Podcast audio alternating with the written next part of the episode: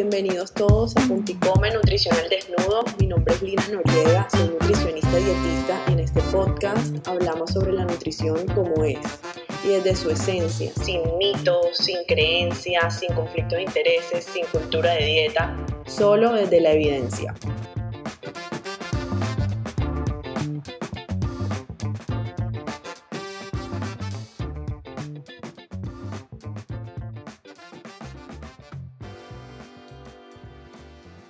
Hello, hello, bienvenidos todos a un nuevo episodio de Punto y Come. Mi nombre es Lina Noriega, yo soy nutricionista dietista y la verdad hoy estoy muy emocionada de tener a una invitada muy especial. Ella es una persona súper inspiradora para mí porque es una dura en el deporte y su dedicación y constancia son verdaderamente admirables. Y además también es psicóloga y psicoterapeuta, entonces vamos a estar hablando hoy de cómo iniciar o cómo podemos construir una buena relación con el ejercicio, cómo podemos incorporar el movimiento consciente en nuestras vidas. Entonces, vale, gracias por estar aquí con nosotros. Linis, gracias a ti por tenerme, por invitarme y por eh, hacerme parte de este proyecto tan lindo y, y sabes que también es un gusto y un placer para mí estar aquí. Ah, bueno, muchas gracias. Eh, bueno, entonces quisiera que nos contaras un poquito sobre ti, quién es Valentina Montoya. Bueno, pues Valentina Montoya son muchas cosas. Yo siempre digo que por eso me gusta que la gente me, me conozca como Val Wellness, la parte de Wellness y la parte de Valentina Montoya, digamos que tiene una historia ya demasiado larga que algún día también te la podré eh, contar porque además tiene mucho que ver con, con, la alimentación y con toda la parte de nutrición que yo logré como sanarme de, de, una enfermedad autoinmune muy grande, que pues muy grave aparentemente en el momento que, que tuve. Eh, pero como Val Wellness o como psicoterapeuta Valentina Montoya, eh, pues mira, yo tengo ya seis años de experiencia en psicoterapia clínica, eh, me especialicé en algo que se llama terapia breve estratégica y pues es mi pasión la psicología clínica, yo trabajo con trastornos inhabilitantes ya hace seis años. de hecho, una de las ramas más grandes que trabajo son los trastornos de alimentación. Entonces, por eso sé que estamos ahí como súper conectadas. Eh, y bueno, ya digamos que toda la parte de bienestar también es algo que hace parte de mi vida, lo que es eh, el yoga, la meditación, los libros, eh, mi, camino espiritual y, y, todo lo que yo he logrado, digamos, a través de mi camino espiritual es algo que comparto en el día a día, porque es lo que a mí me ha permitido realmente sanar más allá de la psicoterapia, entonces me gusta como que incluir los dos bandos, la espiritualidad y la psicoterapia. Em, y el deporte, bueno, ya, eso sí, ya es una adicción extra que tengo a Valentina. mentira, no, el deporte ha sido para mí una salvación muy grande. Eh, pero bueno, ahorita hago triatlón, que es súper pues drenador y desgastante, pero es como una, una pasión que tengo que quiero cumplir un tiempo más y ya después seguiré con el yoga más relajada. Pero sí, no, eso, esa, como esa dinámica que yo veo en tu día a día en redes sociales, porque te sigo todos los días y, ver cómo entrenas, eh, cómo, cómo, cómo te conectas con el ejercicio, como con esa constancia. Es algo que, que, a mí también me mueve mucho. De hecho, siempre me ha gustado el movimiento. Desde chiquita me ha gustado el deporte, el movimiento, como, como, conecta uno también con este tipo de actividades. Entonces yo te, quería preguntar a ti también, digamos, ¿en qué momento conectaste tú con el deporte, con el ejercicio? Mm, ok. Pues yo creo que toda la vida, desde chiquita, mis papás, pues gracias a Dios, me como que me metieron en todos los deportes habidos y por haber del colegio. Entonces yo hacía fútbol, voleibol, pero bueno, hice muchos años gimnasia olímpica. Y bueno, ahí yo creo que también se me despertó como mi parte competitiva. Eh, y ya luego salí de ahí porque físicamente no me estaba como permitiendo crecer bien eso fue como algo fuerte. Y ya después, pues normal, pero toda la vida estuve en deporte, toda la vida. Y en el colegio, como hacia finales de los últimos años de colegio, yo parchaba mucho con mi mamá. Mi mamá era corredora, ella hacía medias maratones, muchas, eh, y ella hacía eh, pues ejercicio funcional. Entonces yo me empecé como a meter en el cuento con ella. Y, y ahí como que corrí un poquito, pero después como que lo dejé y me quedé más como con el gimnasio normal. Eh, y justo cuando me gradué del colegio y eso, entré como, como en el, después por muchas crisis que yo tuve emocionales y eso, entré como en el mundo del yoga y ahí fue donde yo dije como que para mí esto es fundamental tenerlo en mi vida y desde entonces yo creo que eso ya son unos 10 años, hago yoga Eh, entonces, pues esa es una de las, de las formas en las que yo más conecto con el, con el movimiento, sobre todo el movimiento consciente. Y el triatlón, pues llegó a mi vida hace año y medio, pero yo hacía ciclismo, no, o sea, siempre realmente, y siempre me gusta como, como tener cosas que me reten, que metas específicas que me hagan como levantarme y decir, bueno, tengo esta carrera, entonces voy a entrenar para esto, obviamente disfrutar de las endorfinas que me da el deporte, pero me gusta como tener como metas eh, a corto plazo y a largo plazo que me lleven a, a, a, disciplinarme más, a mejorar, a fortalecerme, a cada día ser mejor. Súper, qué lindo, vale. Sobre todo que en varios casos, digamos, en varias situaciones y, pacientes que yo he tenido, no sé si, si a ti también te ha pasado, eh, hay, hay, como mucha percepción del ejercicio o el deporte como una actividad, como una obligación o como un castigo o como algo que, que, que hay que hacer para, para poder comer. ¿no? Y, y, se, y se, se, envuelve la, la, persona como en una mala relación con el ejercicio, como, con, como un castigo, como odio al ejercicio y eso también cuesta crear como el hábito. Total.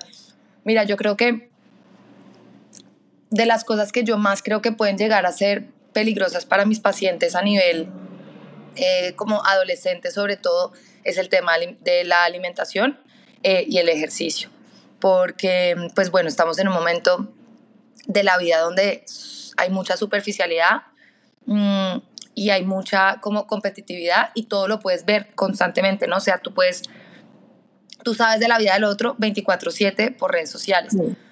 Entonces como que los procesos nunca son tan íntimos, los procesos nunca son tan personales, tú todo lo estás mostrando, tú todo lo estás llevando afuera.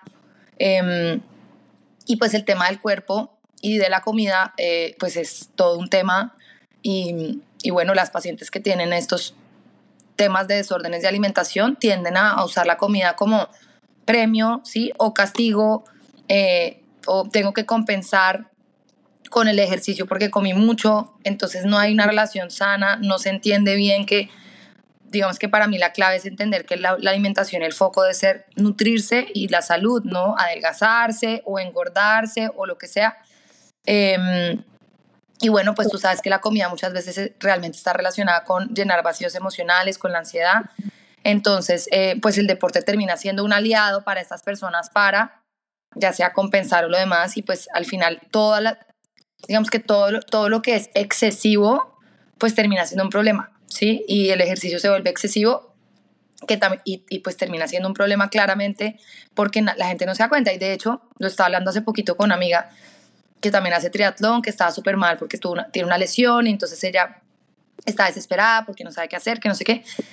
Y yo le decía, es que nosotros los triatletas tenemos una obsesión con el deporte y nadie nunca nos va a decir, oye, no, es que tú estás obsesionado, pues porque nadie te va, o sea, nadie te va a, a, cuestionar una maratón o un triatlón, no, al, al, revés, la gente te va a alimentar la obsesión porque te va a decir, eres una crack, eres una dura, espectacular pero yo estoy 100% segura que los triatletas estamos obsesionados con el triatlón, punto. O sea, yo te digo, esa es una, una de las obsesiones que yo tengo en mi vida.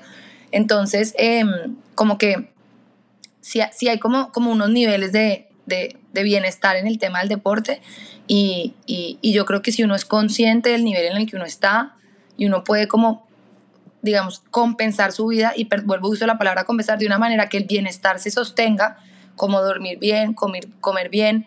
Eh, por ejemplo, yo sé que yo necesito comer mucho para poder estar bien, pero hay personas que entrenan, entrenan, entrenan y no saben ni cómo comer o no, o no comen o dicen que delicia me estoy adelgazando, etcétera, etcétera, etcétera. Entonces sí, creo que, que es un tema muy complejo y que una persona como tú y como yo tendríamos que estar muy conectadas porque a mí me ha pasado en el pasado ¿no? y en el presente que mis pacientes llegan traumatizadas por la dieta que le mandó la nutricionista, porque son cosas súper restrictivas, porque no hay una conversación de, mira, esto no tiene nada que ver con que tú te adelgaces, sino con que aprendas a comer, ¿no? Como que el diálogo de como las nutricionistas un poco como old school y las que de pronto no tienen como conciencia sobre el tema de que la alimentación puede llegar a ser algo, eh, pues que puede tener un riesgo de algún tipo de desorden Em, pueden terminar generando más daño que, que, bienestar, ¿no? Total, total, vale, lo que tú dices es cierto, es la forma en cómo vemos, cómo vemos todo, ¿no? Y, y, el tema de la restricción y las dietas está súper relacionada al tema de, del ejercicio y al tema de la relación con el ejercicio, porque si vemos el ejercicio y el deporte siempre desde un punto de voy a hacer esto porque me voy a adelgazar y desde el punto de vista de que el ejercicio del movimiento solamente sirve para el cuerpo, como para cambiar el tamaño de tu cuerpo, entonces va a ser muy, va a ser muy complicado tener una, una buena relación con el ejercicio. lo que tú decías ahorita de que, de que los triatletas están obsesionados con el deporte, también creo que viene de un lugar diferente, ¿no? Viene de un lugar de que lo disfrutas, de que te gusta. No sé, a muchas personas les dará como un sentido de vida, eh, pero eh, también está el otro lado o la otra cara de la moneda en donde yo hago este montón de ejercicio y me excedo por, por querer cambiar el tamaño de mi cuerpo. O como tú decías, para poder comer, ¿no? Como... Para poder comer, sí. Para, abrir para tener la ventana libre de hoy sí puedo comer carbohidratos, hoy sí puedo excederme en grasas, o... Y, y pues yo realmente creo que uno come, o sea, yo por ejemplo como intuitivamente, cuando tengo hambre, claramente me obligo como a tener los nutrientes que son, pero si hoy, tengo, si hoy no entrené y me estoy muriendo el hambre, pues como. Pero yo sé que es difícil llegar ahí, ¿no? Como que las personas, o sea, hoy en día es impresionante. Yo no sé tú cómo lo ves, o sea, también me parece chévere, digamos, desde tu, desde tu lado, cómo ves, o sea, cuando tiras personas te buscan como que sus objetivos son, es, o sea, son, son relacionados a eso específicamente, como quiero adelgazar o, ya hay como más conciencia? yo creo que, yo creo que, yo creo que hay de todo, o sea, yo creo que todavía hay de, todavía hay mucha cultura de, de dieta y de, y de restricción y de, o sea, porque para mí, vale, está bien querer cambiar de pronto la composición corporal, ¿no? O sea, de pronto quiero llegar a mi mejor versión realista, yo no le veo nada de malo a eso. Lo que, lo que a veces digo como, bueno, aquí esto ya no está bien, es como el extremo, lo que tú decías, que también llegar a los extremos está mal, o sea, el punto de vista de que me mato de hambre y hago unas restricciones y hago unos ayunos súper, hiper, mega prolongados. Y esto también estoy hablando en, en un momento en donde no hay conciencia de la alimentación o no hay alimentación intuitiva, como tú decías ahorita, sino como desconocimiento total y de, de, un lugar en donde de mucha dieta, ¿no? De seguir muchas reglas y, y, patrones de alimentación.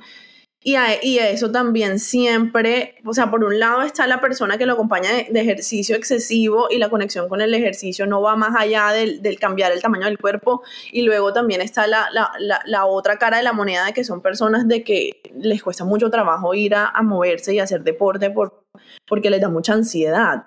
Mm, total. Uy, eso es, eso es impresionante. Y date cuenta que al final, detrás de todo lo que está relacionado con la alimentación, eh, siempre hay algo relacional y hay algo con el autoestima que se está viendo en juego. Y lo que tú dices, o sea, por ejemplo, desde donde tú haces las cosas es como lo que para mí indica si eso que tú estás haciendo es sano para ti o no. Porque yo, por ejemplo, hago triatlón y yo jamás jamás en la vida, en una carrera, digo, uff, me estoy adelgazando. O sea, jamás en la vida. Para mí es como que me estoy llenando, esto me da propósito, esto me da sentido de vida. Los triatletas, yo digo que no todos, pues no, estoy generalizando nada, pero las, yo, yo siento que somos personas que tendemos como a tener mucha, como mucho contenido emocional y mental y como que eso nos ayuda como a drenar y como a, a un poco como a dejar ahí muchas cosas que realmente funcionan son horas y horas donde tú estás todo el tiempo haciendo una cosa y estás ahí conectado, o sea, al final uno termina, yo siento que en el triatlón uno llega como a esos estados como de, de mindfulness, donde tú fluyes, ese flow donde tú entras, y estoy segura que el, el desde donde lo hacemos no tiene nada que ver la mayoría de las veces con quiero bajar de peso. Ahora, que es un efecto secundario chévere, sí, y eso, porque los hombres, por ejemplo, se desaparecen y, y no se ven tan bien, pero al nivel que la obsesión buena, porque las obsesiones son buenas también a veces, sobre todo de la forma en la que las, las sabes manejar, eh, ellos no les importa, o sea, es como que no me importa si estoy flaco, para mí lo más importante es el Ironman que tengo este final de año, así la novia le diga, pucha, soy, de verdad, yo soy dos veces tú. Eh, entonces sí que ese desde dónde lo hacemos cambia totalmente lo que, o sea, si eso te está haciendo bien o, no te está haciendo bien, porque no hay nada bueno ni malo. Y, una cosa que, quería rescatar de lo que tú dices, y lo hablé de hecho en un podcast hace poquito con una amiga eh, muy chévere también sobre este tema, es que digamos que estas personas, la otra cara de la moneda, la moneda, la que tú dices, ¿no? Las personas que al revés no logran comer balanceado y están siempre en el extremo, no sé, en los atracones o comiendo por ansiedad, les cuesta entrenar, les cuesta pararse a moverse. Ahí también hay un problema y es algo disfuncional también que la gente no, no lo ve, pero digamos que la aceptación de la sociedad hacia ese tipo de personas es más grande que, por ejemplo, una anoréxica. Sí, lo hablábamos como que una persona que es obesa, por ejemplo, tú la ves y tú dices, obviamente, pues sí, que, se nota que no está del todo perfecta, pero tú nunca vas a cuestionar tanto eso así tú ves a una niña totalmente anoréxica cuando están sufriendo de una patología igual, sí, o sea, igual de grave. Eh, y como yo le decía a María en el podcast, yo le decía, es que realmente nadie es feliz XXXL. O sea, una cosa es acéptame, acéptate como quieres, eh, yo puedo ser M tirando a L porque esa es mi contextura y eso y realista, o sea, yo soy realista con que yo soy un M y me encanta hacer un M porque eso me permite darme los gustos del fin de semana y no darme cuenta. Si yo trato de hacer un S o un XS, o sea, todos los fines de semana se me va a notar. Y voy a subir a M y tengo que volver a bajar a S y voy a subir a M, me voy a tener que... En cambio, si yo me quedo en M, es un, es un cuerpo que a mí me gusta y me hace sentir bien. Pero yo sé que un XXXL, nadie es feliz siendo XXXL, pero la sociedad ha apoyado como ámate como quieres y las modelos no sé qué super oversized, que eso está bacano porque al final la parte autoestima se está viendo reconocida, pero físicamente a nivel científico y a nivel terapéutico hay un desbalance total en esos, en esos casos también, ¿no? No sé, creo que me fui para otro lado, pero bueno. No, y no, igual está, igual está bien y estoy también de acuerdo con lo que tú, pues con lo que estás hablando ahorita y es que uno tiene, por un lado, uno tiene que ser muy realista en, en cuál es la, la, versión real como del ADN genético que tenemos. Y yo siempre le digo a, las, a mis pacientes eso, como por mí está bien que tú busques tu mejor versión, pero también ten en cuenta cuál es tu huella genética, cómo es tu cuerpo genéticamente dado. Y ahí hacemos un proceso de cuestionarnos como, bueno, cómo ha sido tu cuerpo a lo largo de toda tu vida, tu adolescencia, tu infancia, como para que busquemos también, por ejemplo, vale, a mí me pasó eso en una época. Aquí aprovechando que estamos hablando, yo normalmente mi cuerpo genéticamente dado siempre ha sido con músculo, como yo tengo la masa muscular alta y mis piernas no son patica de pollo como comúnmente, sino que son con músculo. Y cuando yo estaba en el colegio, yo tenía mucha, como que mucho tema con las piernas, con las piernas, con las piernas. Entonces por ahí escuchaba comentarios como que no, es que si tú tienes piernas gruesas no te puedes poner como licras pegadas o chores pegados. Entonces mi objetivo siempre fue adelgazar las piernas. Claro, y en algún momento cuando yo empecé como nutricionista, yo tenía como esta presión encima también de que de que yo tenía que verme, mejor dicho, súper, hiper, mega delgada porque yo era la nutricionista, ¿no? Entonces, yo, digamos, con la, con la alimentación y como mi formación como nutricionista siempre traté como mantener el equilibrio, pero con el ejercicio sí me fui como a un extremo en algún punto. Eh, claro. También, o sea, y a mí gustándome el ejercicio y siempre me ha gustado con el ejercicio, pero sí como que me iba dos veces, iba tres veces, bueno digamos que no con el punto de vista como que tengo una meta, de pronto como en triatlón como que tengo que entrenar porque tengo una meta y tengo el Ironman, entonces eh, así es como se entrena en triatlón, ¿no? Como dos veces, pero yo era como que con otro objetivo, ¿vale? Yo era como que por querer bajar las piernas y lo logré, pero pregúntame al extremo que me tocó llegar para poder hacerlo. Yo dije en algún punto, esto no es realista para mí, o sea, yo no voy a entrenar aquí N mil veces al día y también ser súper rígida como de alimentación para tener las piernas así. Definitivamente esa, esta no soy yo porque mi vida y mis hábitos no están en balance. Total, y está, y está en riesgo lo más importante que es tu salud mental y tu tranquilidad y como yo siempre le digo a los pacientes, el disfrute. Mira, el antídoto para la depresión es el placer. Y la gente no, no lo, o sea, claramente no es un, un, un placer transgresivo en un atracón. No, yo es el placer en otros, o sea, el placer en las relaciones, el placer en en contigo misma, el placer de la vida, el disfrutar la vida. Y ahí está el antídoto para la, depresión. Hoy en día la mayoría de los casos depresivos, obsesivos, compulsivos vienen de un exceso de control, que no todo se vuelve un tengo que, debo, debo, debo, debo, debo, que claramente está relacionada con todo lo que estamos hablando, que es la presión social, la presión de la sociedad, cómo debería haber, cómo debería ser el, el deber ser, tengo que llegar a algún lado, ser alguien o verme tal como tal persona o lo que sea, la comparación, bueno, o sea, al final nosotros somos muy fuertes porque nos tocó un momento de la vida muy complejo a nivel autoestima y a nivel, bueno, muchas cosas.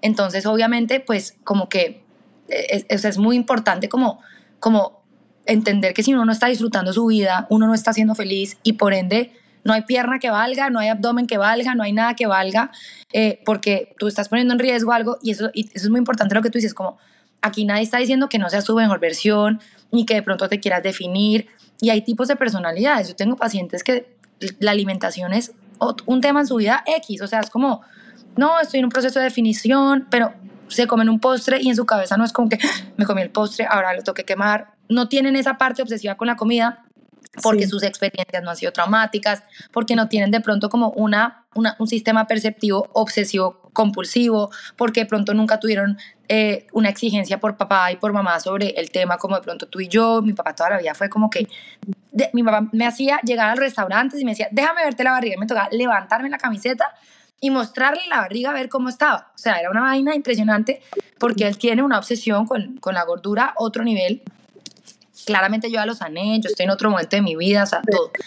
Pero también está, es lo que tú dices, pero también está bien uno querer, y yo te digo, o sea, a mí me gusta estar bien, pero realista, en el sentido que, pues, pucha, o sea, sí, yo soy delgada porque hago triatlón. Yo sé que el día que yo deje de hacer triatlón, para seguir comiendo como yo como, voy a subir un poquito, no me importa. O sea, es como que no me importa porque yo, yo, pues, yo sé cómo es mi contextura y yo soy tendencia a ser M. O sea, no sé cómo más decírtelo, literal, mediana. Entonces creo que es muy importante que las personas se cuestionen desde dónde lo están haciendo. Y otra cosa, por ejemplo, que, que te la digo acá, eh, que a mí también me ha pasado, es como tú, tú eres nutricionista porque tú tienes la capacidad de ayudar a los demás y ahí tienes un montón de, de, de, herramientas y habilidades que tú tienes como entrarle a la otra persona, todo lo que estudiaste, todo tu conocimiento, eh, la capacidad de como acoger a otra persona, de entrar en su mente y ayudarle a ver las cosas distintas. Entonces, al final, como tú te veas físicamente, pues obviamente, si tú me dices, no, es que yo soy nutricionista, pero todos los días como McDonald's, yo digo, bueno, ahí hay una incoherencia grande. Pero al final tú no escogiste tus piernas y eso no te va a quitar valor como nutricionista. Y puede que tú tengas una etapa de tu vida donde dijiste, me quiero relajar con la comida, como Lina Noriega, aparte, y sigo siendo la misma nutricionista igual de valiosa porque el conocimiento está, todo, todo lo demás está ahí. Es, es como a mí que a mí me pasaba, yo era como cuando yo me gradué de la universidad, yo iba a empezar a trabajar y yo empecé a tener ataques de pánico y empecé a tener un montón de cosas muy pesadas. Cuando me diagnosticaron la enfermedad autoinmune se me detonó un tema obsesivo súper fuerte porque tuve una inflamación de la corteza prefrontal, bueno, un montón de cosas. Yo decía, me estoy chiflando, yo no puedo ser psicóloga así de loca, o sea, no puedo. Pero sí puedo, porque al final es, yo soy humana y como humana tengo estos procesos porque tengo este crecimiento, tengo esta educación, tengo esta mente, tengo esta genética, tengo esta personalidad y aparte de eso tengo un don con la gente y ya estudié y tengo un máster encima y ya tengo obviamente toda la experiencia del mundo. Pero hay momentos donde yo estoy atendiendo pacientes y el paciente me dice, no, es que estoy con ansiedad y ataques de pánico y yo estoy igual. Y, y hago la consulta igualita y perfecta y me súper y ayudo a la persona. Pero es como que yo, Valentina Montoya, tengo ansiedad y como terapeuta funciono perfecto. Entonces, ¿por qué me voy a quitar la ansiedad si eso es humano Sino, claro, ¿qué sería incoherente? Pues que si yo estoy todo el día vendiendo el bienestar y el wellness y conectarse con uno mismo y no me leo ni un libro, ni medito ni un minuto, ni escribo mis pensamientos, pues es un poco incoherente. Claramente yo vivo todos los días de mi vida hábitos de bienestar, pero yo también sufro de ansiedad, yo también sufro de obsesiones, yo también sufro un montón de cosas que no tienen nada que ver con mi consulta y los pacientes lo saben. O sea, yo a los, les digo, ay, es que a mí me pasó lo mismo, imagínate, yo, y a mí me funciona así. Entonces creo que también es importante tanto para la nutricionista como para el médico enfermarse se puede enfermar, como para el terapeuta estar loco también puede, pues, sabes, como a un nivel que pueda le permita darle al otro. Claro, claro, y entender que somos, que nosotros también somos humanos y yo creo que esa, llegué, llegué, a ese entendimiento después de un tiempo de verme a mí misma como, bueno, yo qué estoy haciendo, qué es lo que yo también quiero enseñarle a la gente, a mis pacientes que llegan a mí, digamos, para ayudarlos y a lo largo de mi ejercicio profesional como nutricionista me fui dando cuenta de eso, ¿vale? Del gran hueco que hay en mujeres más que todo, igual también en hombres, pero en mujeres como de creer que el valor está en el cuerpo y en la apariencia física y que eso es lo, que, para lo que somos más valiosas. Y es como, no, espérate, nosotros, acuérdate que tú también eres valiosa por otras cosas y tu alimentación es tu salud, es tu vida, es tu energía, es tu... O sea, la alimentación no es solamente lo que te va a ayudar a perder peso o el, o el, o el castigo también. Eh, como el enemigo, perdón, el enemigo, como el, eh, si es que sí, la comida puede ser mi enemiga porque es la que me engorda y es como, no, la comida es tu salud y, hay que verlo de esa forma, no como, no como si fuera tu enemigo. De acuerdo, como información, información demasiado valiosa que tú le das a tu cuerpo todos los días que va a tener unas reacciones dependiendo y, y el tema mental, ¿no? O sea, nosotros somos 99.9 no sé qué por ciento energía. Y la mente, las emociones, la comida, todo es energía. Entonces, cuando tú empiezas a tener una relación donde como un todo, como que llevas, no, no ser positivo, porque al final el ser positivo no, no, necesariamente te va a funcionar, pero si tú empiezas a entender que lo que tú estás comiendo y tú literalmente le dices a este plato como que tú me estás nutriendo y esto me hace bien y esto me hace sentir bien y y escoges los alimentos porque sabes que eso va a generar un ambiente hormonal y un ambiente emocional y un montón de cosas, salud, pues ya va a ser totalmente distinta la visión a carbohidrato malo, no sé qué, bueno, eso no, ¿sabes? Hay gente que me ve comiendo banano por la noche y es como que eso tiene muchas calorías para dormir y yo. A mí también me han dicho eso. Ni idea, o sea, pues, o sea, sí, está perfecto, pero pues al final a mí me nutre, me encanta el banano, me hace feliz. O sea, creo que la serotonina que yo estoy produciendo al comer banano en la noche me va a hacer dormir mejor que de pronto si me como una manzana verde bien desabrida y duermo triste, pero no me subí la insulina, la insulina tanto. O sea, está bien todo el conocimiento, pero hasta qué punto uno lo lleva, porque no sé, si te has dado cuenta también que hoy en día la gente tiene como un exceso de información disponible. Yo, por ejemplo, mis pacientes con desórdenes de alimentación son nutricionistas expertas, o sea, mm. ellas mismas saben todo, el ayuno, se saben todo. Todo, el tema todo uno. Desde un lugar totalmente distorsionado y es como que no, amiga, tú no puedes ser tu propia nutricionista porque tú estás viviendo desde el miedo. Entonces, todas las decisiones que estás tomando tu nutricionista interna están muy distorsionadas. Eh, entonces, sí, pero bueno. Tal cual, tal cual. Y eso mismo con, con, con, el ejercicio, digamos, con el movimiento, y es como, como pensar de que hay que hacer cierto tipo de ejercicios obligatoriamente porque esto es lo que me va a funcionar a mí y resulta que para el movimiento, yo les digo, bueno, o sea, descubre qué te gusta, cuál es tu pasión, qué te conecta. O sea, hay 10.000 actividades de movimientos hoy en día. Hay yoga, hay pilates, hay esta, esta pole dance, este de telas en el techo, natación. O sea, no tiene que ser tampoco obligatoriamente como la actividad que todo el mundo hace para perder grasa. O sea, es una actividad que tú también la haces porque es un hobby y porque alegra los días. Como también El movimiento en verdad es, o sea, es demasiado accesible salir a caminar, o sea, como que tú no necesitas hacer nada excesivo para, para generar ese efecto de, de serotonina y de endorfina dentro, endorfinas dentro de ti. De hecho, imagínate que tuve una cita con una persona muy, muy buena, porque yo tengo una cosa en el premenstrual que se llama disforia premenstrual y a mí me da durísimo el premenstrual. O sea, yo me siento que la mayoría del mes estoy tranquila, súper bien, no sé qué, y llega el premenstrual y fue pucha, me da durísimo. Y ya me estaba diciendo que como que hay ciertas, hay ciertas como fases del, del ciclo que requieren ciertos movimientos. Entonces como que me decía como si tú quieres investigar más allá, tú vas a darte cuenta que en la fase lútea uno debería moverse así, en la fase tal uno debería moverse así, y en el premenstrual uno tiene que estar súper como suave, tranquilo, no sé qué. Y ella me dijo, de hecho, me dijo, si tú quieres recuperarte de tu disforia, que al final es exceso de cortisol produciéndose, tienes que dejar el triatlón. Y yo, ok. y sí, sabes, como que en algún momento, yo sé que si en algún momento quiero tener un, una, un estado como mucho más sano de, de, balance interno, hormonal, todo lo demás más allá de mi mente, pues el triatlón es exceso de cortisol, ¿sí? Entonces, sí es lo que tú dices, como que hay gente que lo ve a uno y dice, crack, top, quisiera ser como ella. Me dicen, pero ¿cómo haces? Y la gente sabe que muchas veces yo sufro también con eso porque también me tiene, genera efectos secundarios, como todo lo que es excesivo te va a generar un efecto secundario. Entonces, si uno se está empezando a meter en el mundo, escoger como un movimiento que claramente sea consciente, que te guste, que te haga sentir mejor y que vaya acorde a, a tu estilo de vida, a tus metas realistas, al tiempo que le puedes dedicar. No es necesario hacer más de una hora de ejercicio al día, cinco o seis veces a la semana, no necesitas hacer más de eso, como que realmente no es necesario. Total, total. Y, digamos que mi percepción personal con el ejercicio es como, yo digo que el ejercicio es como una, como una expresión del mismo cuerpo, como por ejemplo cuando yo también salgo a correr, yo siento que yo voto todas las emociones.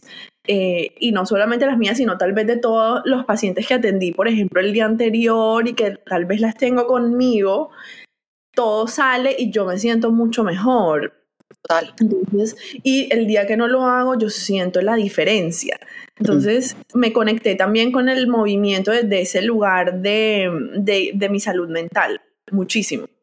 Uy, sí, es que el ejercicio y la salud mental, o sea, no, no podría haber una, o sea, una combinación más necesaria que, que esa y, y sobre todo cuando uno, lo que tú dices, tiene días eternos de trabajo, estar todo el tiempo conectado con personas, o sea, tú botas energía, entonces la energía, o sea, te la chupan, entonces tú cuando estás entrenando te recargas de energía positiva y un poco vomitas todo como esos desechos que quedaron allá dentro de ti que no te están haciendo bien, emociones reprimidas, cansancio, uno está drenado energéticamente después de un día entero de consultas, no porque la gente sea negativa, sino porque así funciona el, el, el el plano energético funciona así.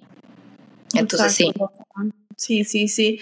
Y luego está esta otra cara de la moneda que es la, la, el conteo de calorías con los relojes y, y, y, contar todo el tiempo las calorías. Yo creo que eso también daña la relación con el ejercicio porque eh, genera como emociones de si no llegué. O sea, a mí a veces me pregunto, yo no sé yo por qué quemo solamente 200 calorías y es como una como una obsesión con eso, ¿no? Como que hoy quemo 300, hoy quemo 400 y se vuelve muy como la gente que cuenta las, los macros en, en, las aplicaciones, es como una dinámica parecida.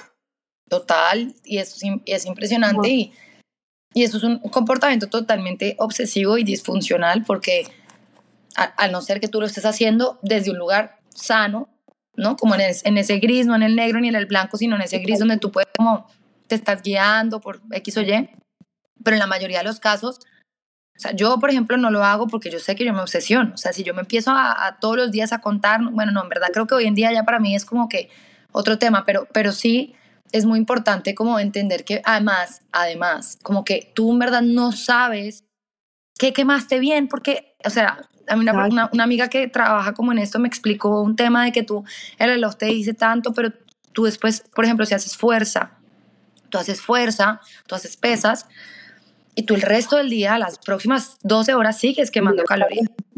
Entonces, ¿qué importa si el reloj te dijo 180 o 200? Tus músculos quedaron literalmente como activados y el músculo literalmente en movimiento y en activación quema calorías.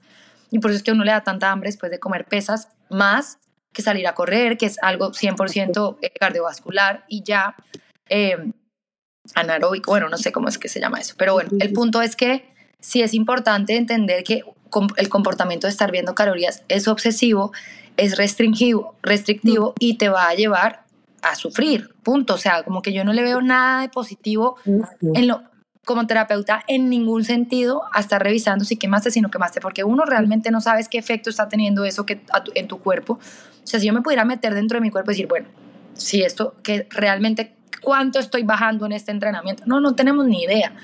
Todo es relativo, todo es subjetivo.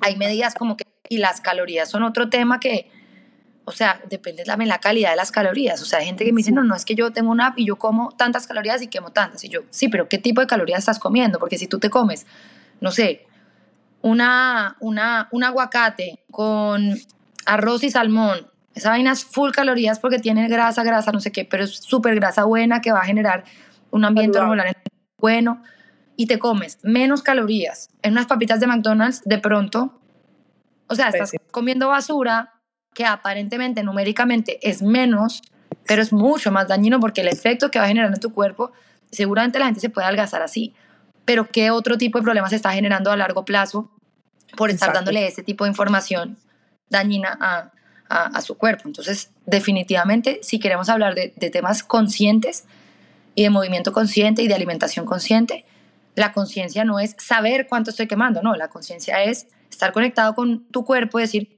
que me hace sentir bien. O sea, por ejemplo, para mí la conciencia es, yo me como algo y a veces siento que me inflo. Entonces yo como que esto no me cayó bien, que habrá sido, y como que esa conciencia me ayuda a decir, bueno, yo ya sé más o menos qué alimentos intuitivamente no, no me hacen tanto bien, entonces yo sé que a mí el pimentón me cae mal, yo ya sé que a mí el cerdo me cae pésimo, el gluten me cae pésimo, y bueno, como que eso te ayuda a, escoger alimentos que te den como bienestar, pero no es un tema de conciencia de números. O sea, el que lo esté viendo por ese lado, sí.